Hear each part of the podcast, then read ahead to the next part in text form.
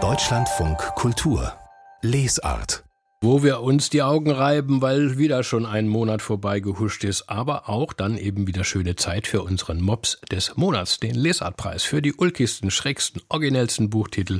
Und Hans von Trotha hat wieder tolle gefunden. Hören Sie mal.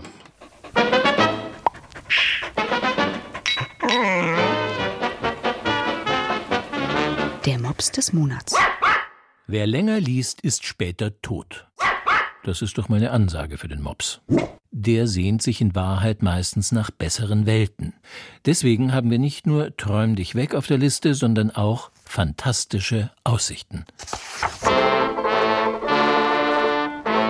Aber Vorsicht, gleich darunter folgen mörderische Aussichten. Ansonsten neigen Sachbücher ja dazu, gnadenlos realistisch zu sein, wie sie werden mit dem nächsten freien Chatbot verbunden. Man freut sich, wenn die Welt in angemessenen Maßeinheiten zurechtgerückt wird, zum Beispiel in alles überall auf einmal. Besonders vielversprechend finden die Verlage es offenbar, bekannte Titel abzuwandeln, uns also quasi in unserer Erwartungshaltung erst zu provozieren und dann zu überraschen.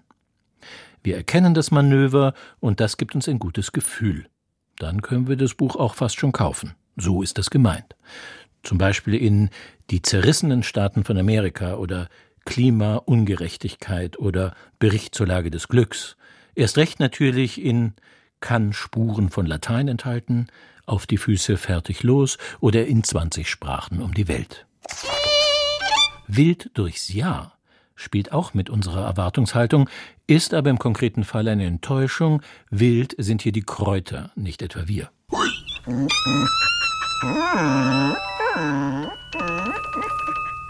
Die Gesundheitspublizistik setzt gerade auf knappe Befehle aller kau dich schlank und isst deinen Darm gesund.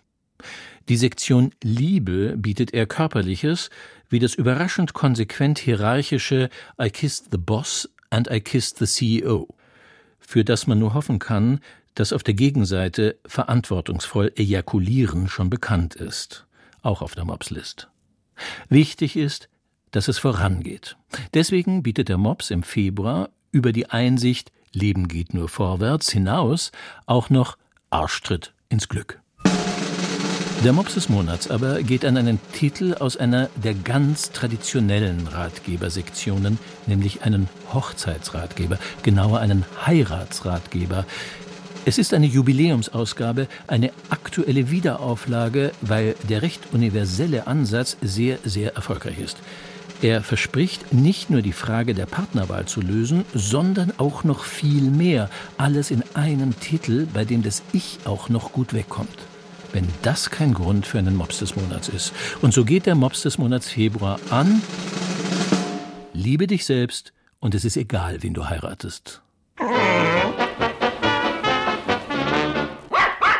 Liebe dich selbst und es ist egal, wen du heiratest. Unser Mops des Monats Februar geht an diesen Titel. Erschien im Goldmann Verlag, verfasst von der Therapeutin und Beziehungsberaterin Eva Maria Zurhorst.